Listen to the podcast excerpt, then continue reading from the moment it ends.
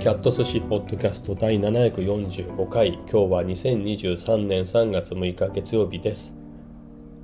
えー、神戸旅行も3日目っていうことで。1日目がえーと、新神戸駅新幹線で新神戸駅に着いて、まあ、そこからあの偉人館とかねあの辺を見つつ、えー、三宮のホテルまで歩いてきたんですがそして昨日は有馬温泉ね。まあ半日ぐらいはいたかな、え、で今日が、えー、今日はね僕は三宮元町その辺の喫茶店カフェを巡ってました。でねえー、喫茶店なんですけど西村コーヒー店っていうの？このね何て言うんだろうあれ。いっぱいあるんですよね。あのしかも本店らしいところ、えー、そこに行きました。割とね泊まってるホテルのすぐ近くで。いやめちゃくちゃ良かった。何て言うんだろう。震災までは会員制のっていうのがえっ、と何て言うんですかね。偉人館とかがある方にそういう店舗があるんですけどまあ、僕が今日行ったところはそうじゃなくてね、えー、まあ普通の本店っていうことなんじゃないですか。えー、ただその偉人あのね待ってね。ややこしいのもう一回整理すると偉人館にあるやつ偉人館があるエリアにあるやつはもともと会員制のやつで僕が行ったのはそうじゃない、えー、やつなんですけどまあ言ってもね偉人館風のデザインの結構細長い建物だったかな。狭いとこはなかったけどね。まあ雰囲気としてはまあ、井の田みたいな感じなんですかね。うん、そんな感じをして、まあ、井の田っていうよりは、まあ、前田コーヒーの文博館、なんかあるでしょ？文化博物館っていうの？は、あの、昔の日銀の京都支店のね、あれを改装した、改装したつうか、そこ、そこに前田コーヒーって入ってますよね、京都の。まあ、そんな感じかな。まあ、ただ、前田コーヒーのその文博館はね、あれは本当に、えー、本物のクラシックな建物だからあれですけどまあでもねすごく良かったな西村コーヒー店、まあ、割とスペースがねあって上の方はなんか貸し切りもできるようなそういった、えー、スペースらしいですけどね僕は1階の普通のところでまあコメダの方がフロアあたりは広いかなっていうね僕の近所のコメダでも。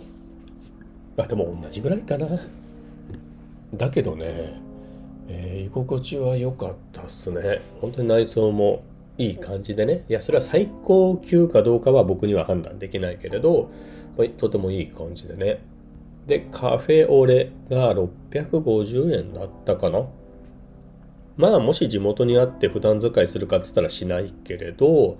でもめちゃくちゃ高いかっていうと今米だってカフェオレ500何十円するでしょ？ルフランも500もともと520円だったから多分値上げしてもうちょっと高くなってんじゃないかなって考えるとその100円100円プラスして案内心地になるんだったらみたいなね。まあ、ただ、コメダもね、あの、ふかふかのソフあのね、椅子結構座り心地いいからなんともだけど、雰囲気はね、やっぱり西村コーヒー店とか良かったなと思って。えー、なんかああいうのが普通にあるっていうのが、神戸すげえなっていう感じですね。いや、すごく良かったです。で、なんだろう、えー、そういうね、いい雰囲気ではあるけれど、普段使いもできなくはないっていうね、えー、そういうようなところだったんで、まあ、隣のところはね、IT 系の人たちが広告の、えっ、ー、と、インプレッションがどうとか、クリック単価がどうとか、まあ、そんな話してた、その IT 系のね、30代後半ぐらいの人たちが MacBook をこう並べてね、やってましたけど、まあ、そんな感じで使えるようなところなんでね、僕も遠慮なく、あの、MacBook Air を出して、あの、数学の積分をやってました。はい。結構進んだんでね、良かったですね。昨日ね、ちょっと体調が悪くてできなかったんだけど、今日はね、体調もだいぶ良くなったんで、えー、いろいろ進められて良かったですと。で、えー、その後どうしようかなっていうんで、まあ、カフェって立て続けには入れないでしょ。あのカフェからカフェもちろん昔っていうほどでもないけどちょっと前で言うとこのノマドワーク的にとかねあとは作家の人が神田の喫茶店をはしごするみたいな感じだったらね喫茶店に入ってそこで何かをするのが目的だから、まあ、すぐに入れるんだろうけど、まあ、僕の場合はカフェをねコーヒーを楽しむみたいなとこカフェの雰囲気喫茶店の雰囲気、まあ、コーヒーの味みたいなのも楽しむってなるとですぐ隣のカフェに入ってまた次のっていうふうにはいかないから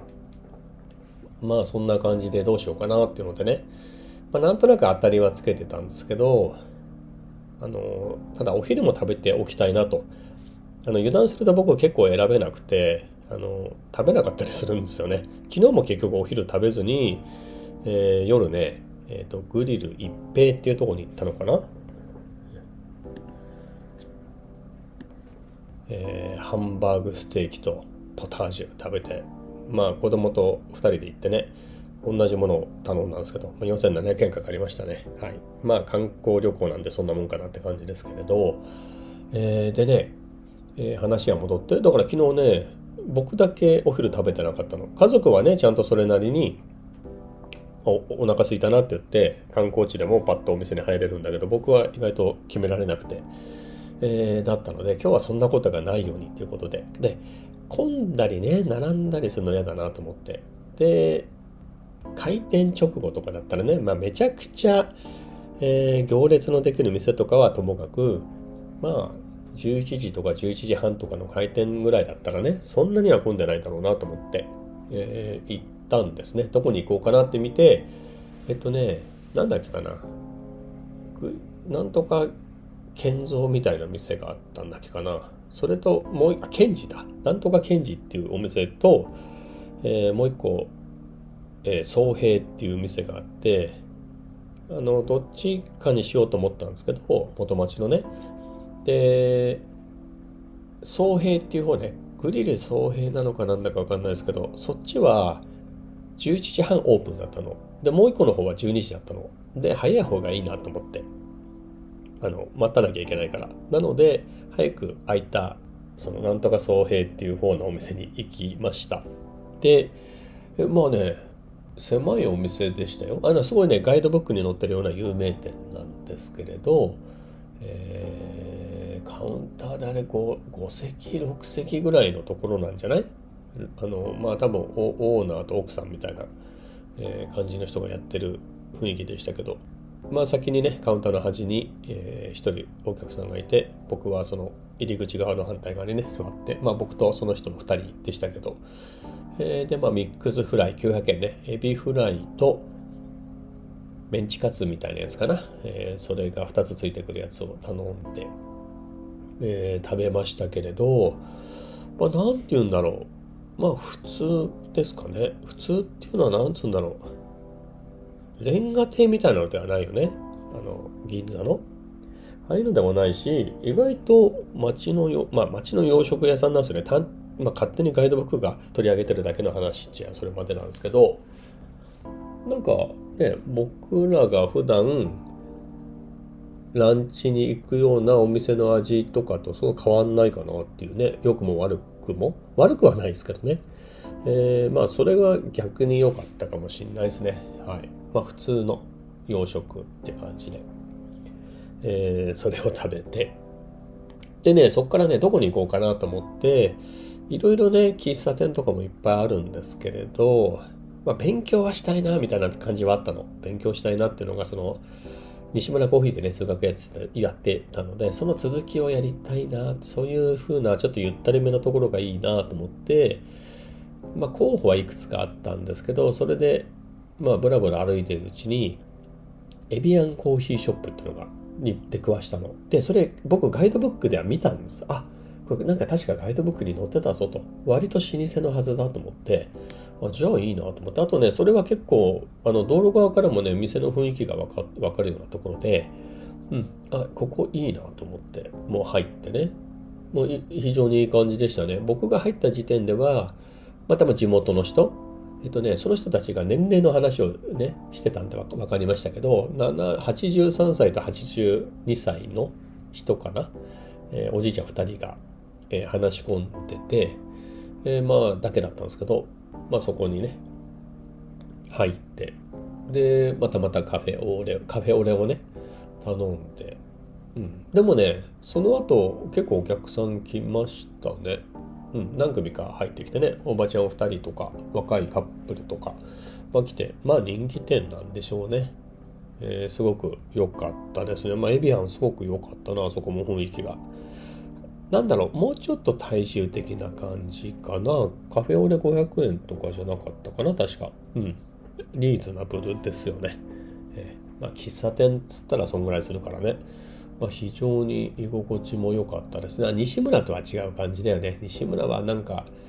なんかつうのなんだろう。あの、まあ、同じく老舗なんでしょうけれど、まあ、もうちょっと高級な感じがね雰囲気漂わしてるけれどエビアンはもうちょっと大衆的な感じがしてあでもすごく良かったな。エビアンすごく良かった。どっちも良かったね。はい、えー、みたいなところで。でさて次どうしようかなと思ってねその次。いや正直西村何店舗もあるから他の西村行ってもいいかなと思ったんですよ。ゆったりシートであの数学勉強するのに。ただ Vlog 的に西村が続くのは良くないなと思って。はい。そういうわけで、まあ、どこ行こうかなっていろいろ探してて喫茶元町っていうのがあったなと思ってそこ行ってみようかなと思ってね、えー、行ったんですけれど定休日でした。はい、今日定休日ということでね。で、じゃあそこ行く時にあっと思ったのが、その8年前にね、神戸にあの来た時に、なんか三宮ってこんな雰囲気だったかなみたいなのが、ちょっとね、ここ、ほら、3日目ですけど、思ってたの。前来た時もうちょっと違う雰囲気の場所があったような気がするけれど、なんか違うなと思ってたんだけど、まさにその喫茶元町にのあたりが、その8年前にね神戸に来た時に、えー、そこそっち方面にある別なカフェがあってそこそこもなんかインスタかなんかで調べてあって行ったらその店がなくなって違う店が居抜きで入ってたっていう感じなんだけれど。確か。まあな感じでね。あそっちのエリアでああそうだそうだ。これ前来たやつだと思って。懐かしいなみたいな、えー、でしたね。はい結構覚えてるもんですよね。写真なんか撮ってるとその時のこと結構覚えていてああここの通りここになんかジープが止まっててそれを撮ったなとかね。そういうのを結構覚えてるな中華。はい。まあ喫茶元町はね、えー、残念ながら定休日だったのでさてどうしようかっていうのであのね喫茶元町に行く前にユニコーンね、ユニコーンっていうのは結構有名なんですよね。ユニコーンも結構有名なお店で、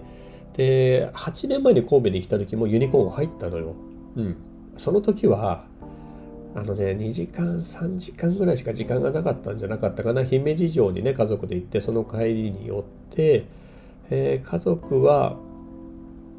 あのー、何でしたっけ？く、あのクルー、クルーズ？クルーズ船みたいなのに乗って夜景を見るみたいな。えー、なのでその間ね別行動で僕はカフェを巡るみたいなので、えー、いうだけだったのでそんなに時間がなかったんでどうしようどうしようみたいなね、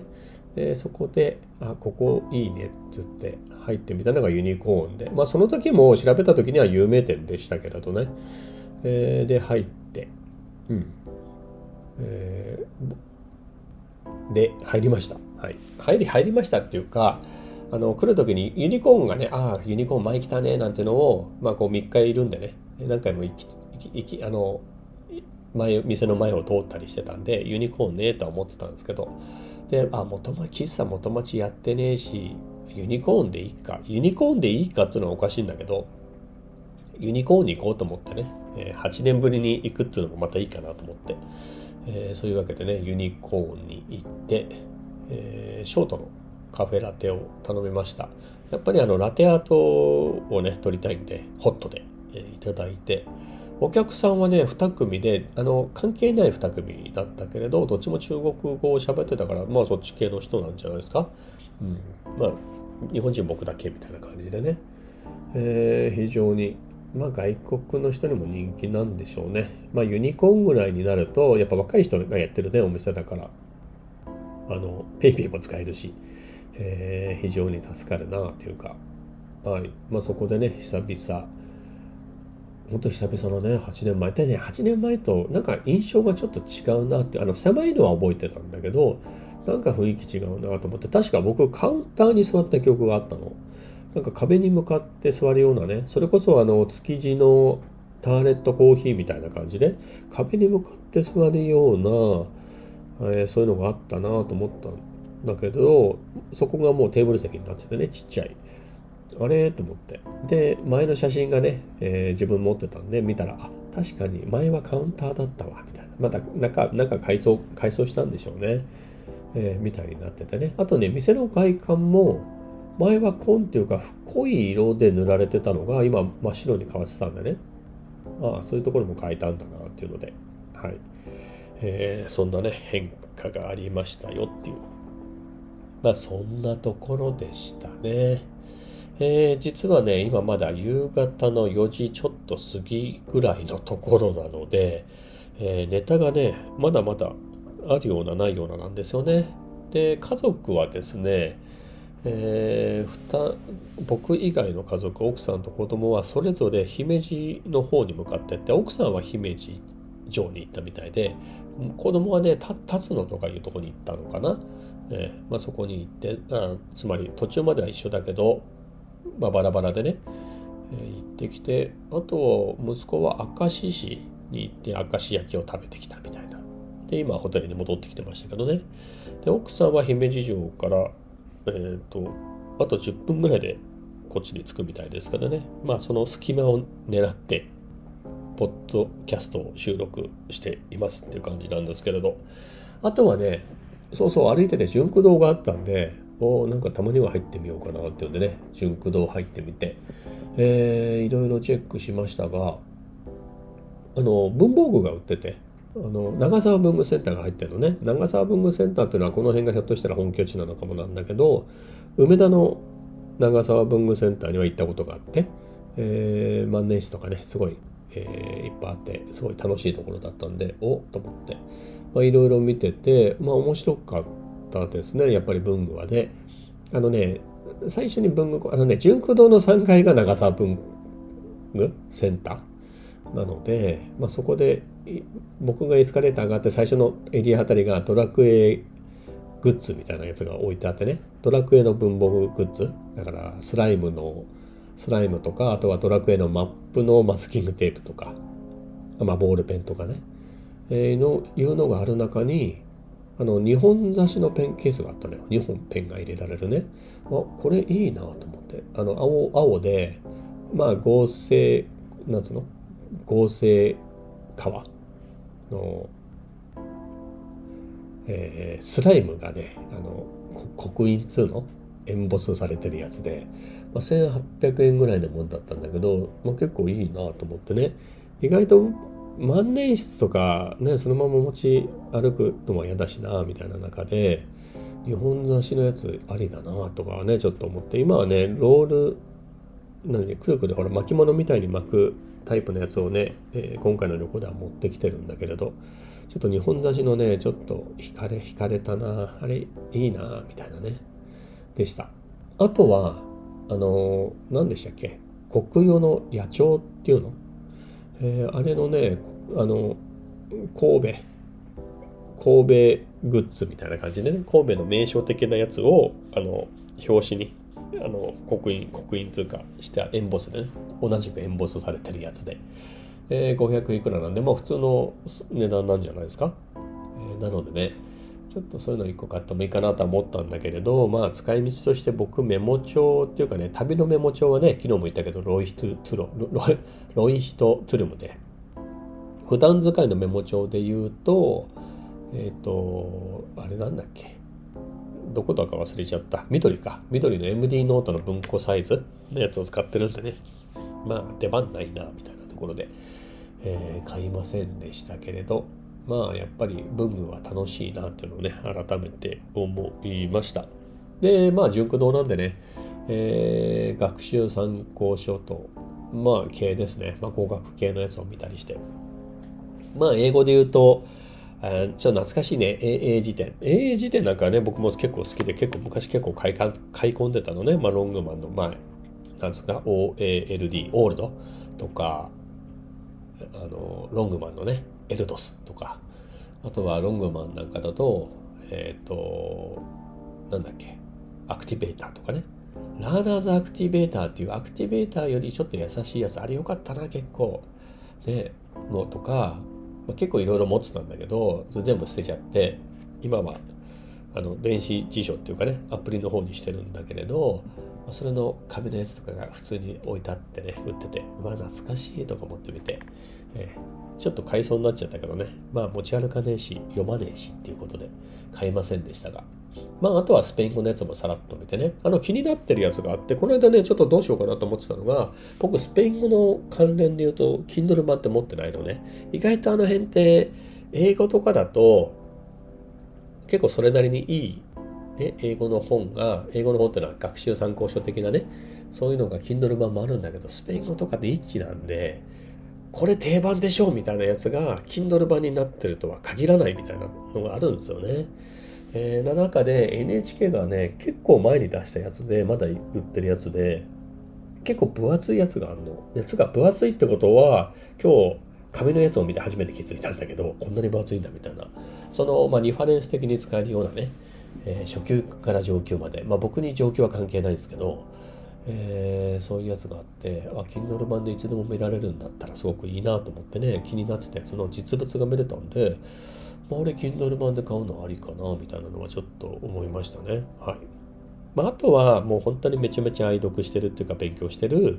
あのー、小杉拓也先生の、えー、数学高校数学の数学1と映画。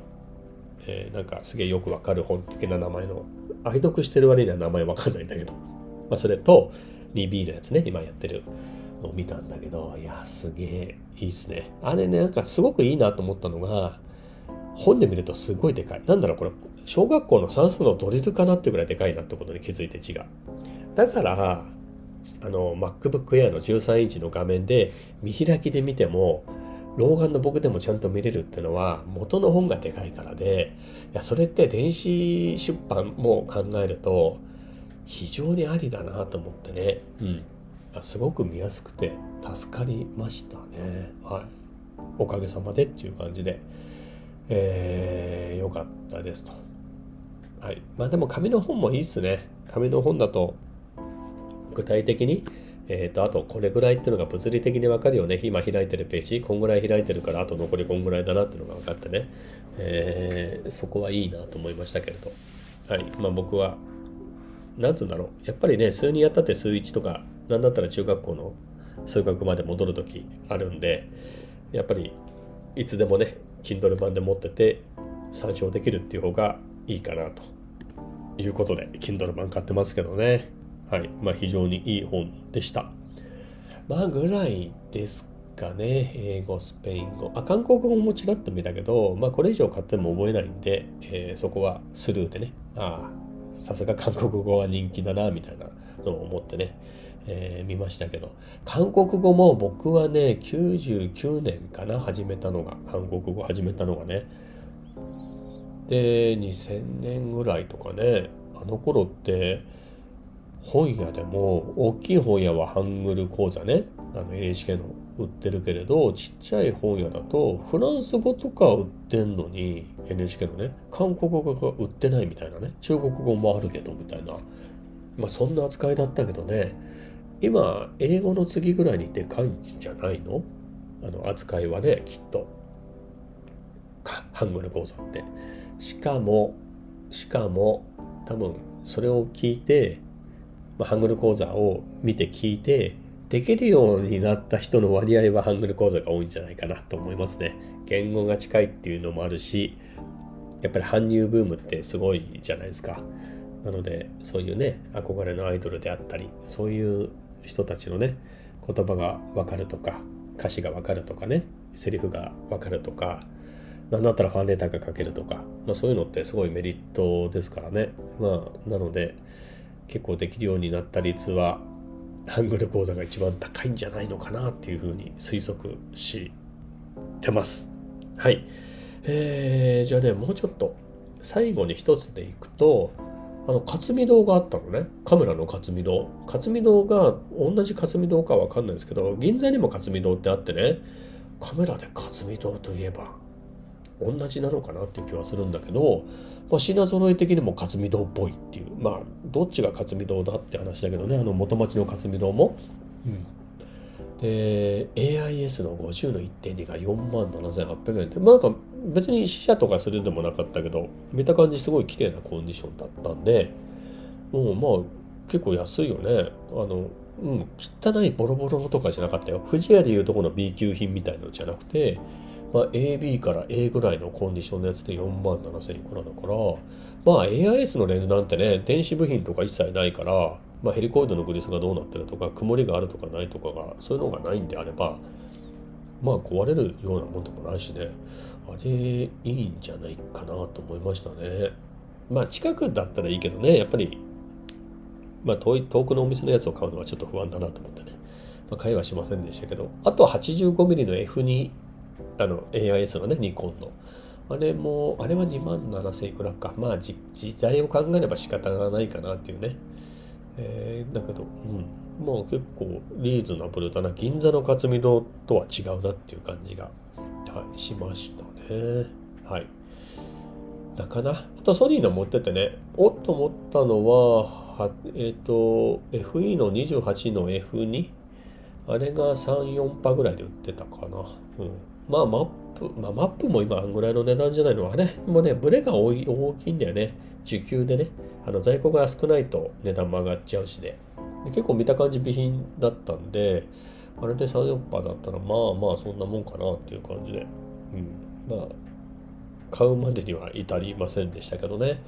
もうちょっと滞在するみたいな感じでしかもちょっと 20mm 今ね持ってきてるのは 20mm のレンズだけなんだけどちょっと 20mm だけだときついわみたいな。写真も動画も疲れたから写真バンバン撮りたいと。20mm のみたいな。28mm ね。みたいなのでそのレンズを買うみたいなのもね、えー、面白いかなと思いましたけどまあ僕は動画はまだまだ撮るんで今のね 20mm がベストかなということで買いませんでしたけれど。まあそういうところでね久々カメラ屋さんリアルカメラ屋さんって久しぶりだね。ビッグカメラってカメラ名前はカメラだけどカメラ屋じゃないでしょ。家電屋さんだよねもうね。そういうのでそういう認識で見に行ってるからね。まあビッグヨドバシも。やっぱ自分がなんか買うってまあ確かビッグでも買ってるっちゃ買ってるんだよね。20mm もビッグで買ったし ZV-10 もビッグで買ったし、買ってはいるけれどまあどっちかというと本命はマップカメラなんでね。なんですがそういうわけでだからいわゆる富士屋とかマップカメラとかそういう感じのところにカメラだけっていう感じのお店に行ったのって本当いつぶりっていうぐらいだね。多分2017年に中野の富士屋カメラにレンズ売りに行ったのが最後ぐらいじゃないかな。はい。それぐらい久しぶりでね非常に懐かしく思いました。楽しいですね。はい。やっぱりリアルなね店舗でそういうのを探してそのインスピレーションでね